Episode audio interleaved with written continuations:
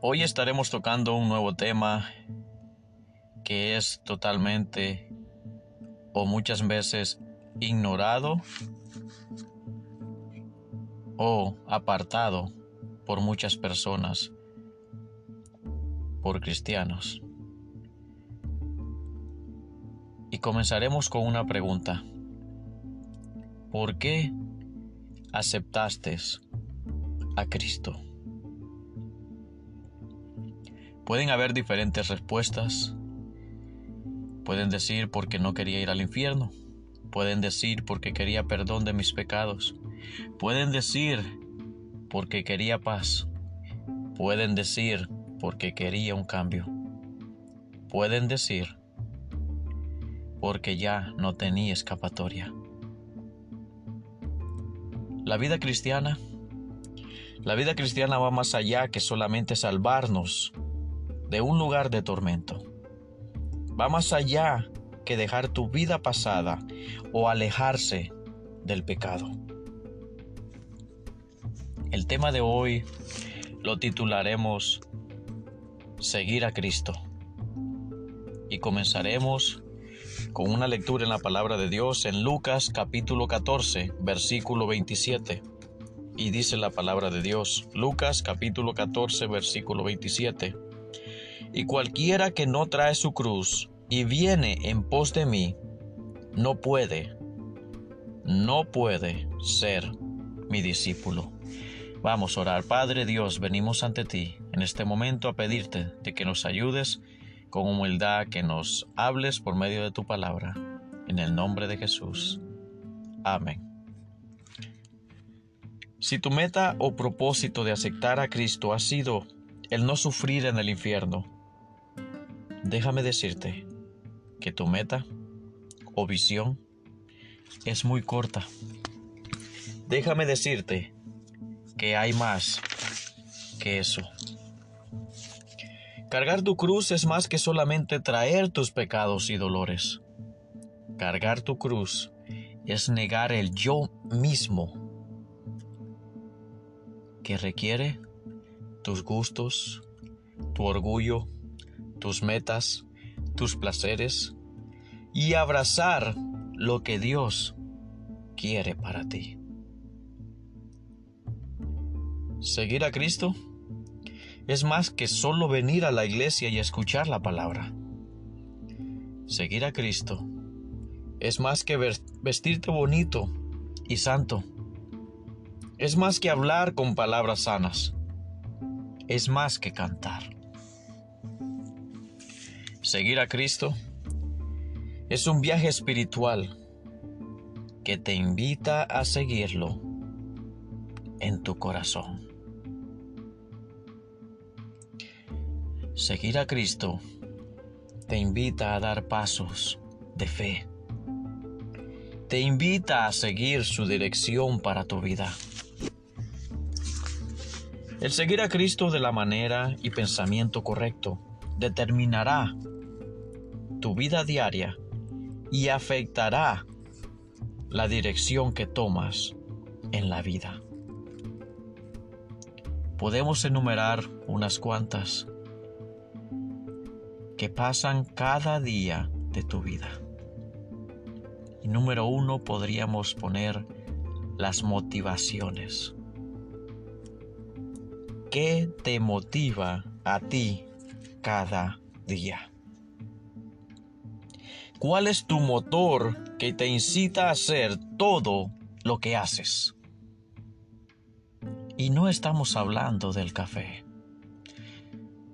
Estamos hablando qué te motiva a ti cada día a seguir viviendo, a ser agradecido, a seguir haciendo lo que estás haciendo. ¿Qué es lo que te motiva a ti? Número dos, podríamos agregar tus deseos, los que anhelas cumplir y los que quisieras tener, los imposibles y los posibles, tus metas, cuáles son tus deseos en realidad.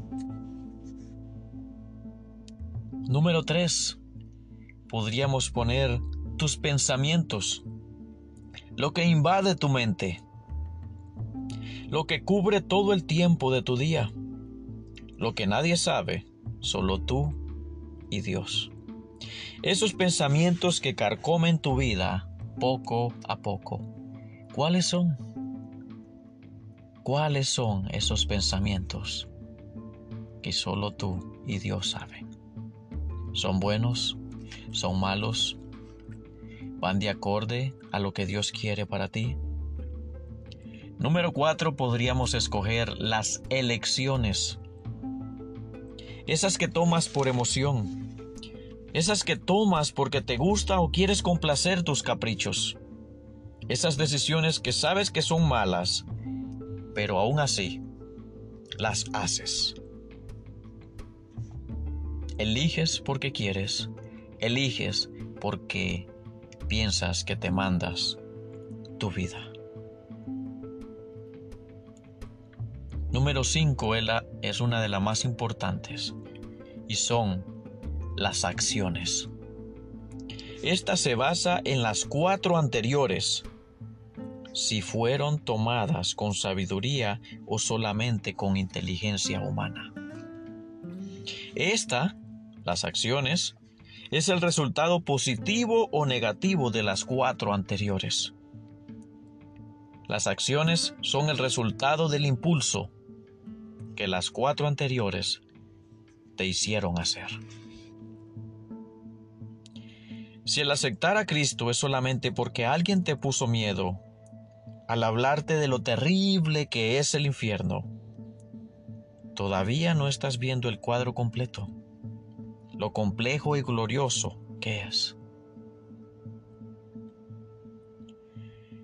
En el caminar de Jesucristo en la tierra, en su peregrinación y servicio, Él miró que mucha gente lo seguía, unos por milagros, otros por las hermosas palabras que escuchaban, otros por la autoridad que miraban que Cristo ejercía, otros por todas las maravillas que miraban. Seguir a Cristo se había convertido en algo popular, muy popular, y Él lo sabía. Podemos ir al libro de Marcos capítulo 5 versículo 24 Mateo capítulo 8 versículo 18, Marcos capítulo 10 versículo 1, Lucas capítulo 5 versículo 1, Mateo capítulo 4 versículo 25, y en todas ellas podemos encontrar que había multitud de gente alrededor de Jesucristo. Pero en realidad, no todas estaban con un corazón entregado a Cristo estaban nada más por algo que les convenía a la mayoría de ellos. En Juan capítulo 6 encontramos algo que pasó y vamos a leer la palabra de Dios. Juan capítulo 6 del versículo 60 en adelante. Juan capítulo 6 del versículo 60 en adelante y dice la palabra de Dios. Y muchos de sus discípulos oyéndolo dijeron, dura es esta palabra, ¿quién la puede oír? Y sabiendo Jesús en sí mismo que sus discípulos murmuraban de esto, díjoles, ¿esto os escandaliza?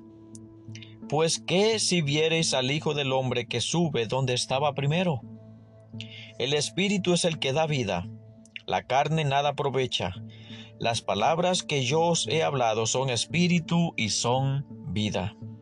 Mas hay algunos de vosotros que no creen, porque Jesús desde el principio sabía quiénes eran los que no creían y quién le había de entregar. Y dijo, por eso os he dicho que ninguno puede venir a mí si no le fuere dado del Padre. Desde esto muchos de sus discípulos volvieron atrás y ya no andaban con él. Dijo entonces Jesús a los doce, ¿queréis vosotros iros también? Y respondióle Simón Pedro, Señor, ¿a quién iremos? Tú tienes palabras de vida eterna, y nosotros creemos y conocemos que tú eres el Cristo, el Hijo de Dios viviente. Jesús le respondió, ¿No he escogido yo a vosotros doce y uno de vosotros es diablo? Y hablaba de Judas Iscariote, hijo de Simón, porque este era el que le había de entregar, el cual era uno de los doce. Empezó Jesús a hacer que lo siguieran más difícil. Empezó a pedir un compromiso total y lo podemos encontrar en el versículo 66. Desde esto muchos de sus discípulos volvieron atrás y ya no andaban con él. Muchos se empezaron a ir porque ya no les gustaba lo que Jesús les decía con autoridad. Seguir a Cristo es un viaje de por vida. Seguir a Cristo te costará mucho. Te costará tu, tu antigua forma de vida y renunciar a tus pecados del pasado. Te costará seguir tus planes para tu vida. Te costará tiempo y dinero. Déjame decirte en este momento, puedes seguir a alguien en las redes sociales, admirar a alguien cerca de ti. Puedes seguirlo y no hacer lo que él o ella hace. Pero no puede seguir a Cristo y no hacer lo que Él dice en su palabra. Aceptando a Cristo, ya no nos mandamos a nosotros mismos, porque fuimos comprados por su sangre. Primera de Corintios 6:20 dice la palabra de Dios porque comprados sois por precio. Glorificad pues a Dios en vuestro cuerpo y en vuestro espíritu, los cuales son de Dios. Y primera de Pedro, capítulo 1 del versículo 18 al 19. Sabiendo que habéis sido rescatados de vuestra vana conversación, la cual recibisteis de vuestros padres no con cosas corruptibles como oro y plata, sino con la sangre preciosa de Cristo, como de un cordero, sin mancha y sin contaminación. Lo que pensamos es que podemos seguir a Cristo y hacer lo que nos dé la gana. No. Desde el momento que has aceptado a Cristo, ya no te mandas tú solo. Ya perteneces a Cristo porque Él te compró con su sangre y tú lo has aceptado. Así que la persona que dice yo soy así y a mí nadie me va a cambiar, está erróneamente equivocado, porque Cristo sí puede cambiarte. ¿Lo aceptaste en tu corazón como tu único y suficiente Salvador? Eres libre. Claro, libre del pecado. Libre del, del infierno, libre del castigo eterno. Pero fuiste comprado con la sangre de Cristo. Le, pertenece, le perteneces a Cristo. Déjame preguntarte, ¿dónde estás? ¿Has comenzado ya este viaje? ¿Dónde estás en este viaje espiritual? ¿Eres genuino seguidor de Cristo? ¿Estás en este camino con Él? ¿Le has confiado tu vida? Al final, ganarás mucho más de lo que perderás.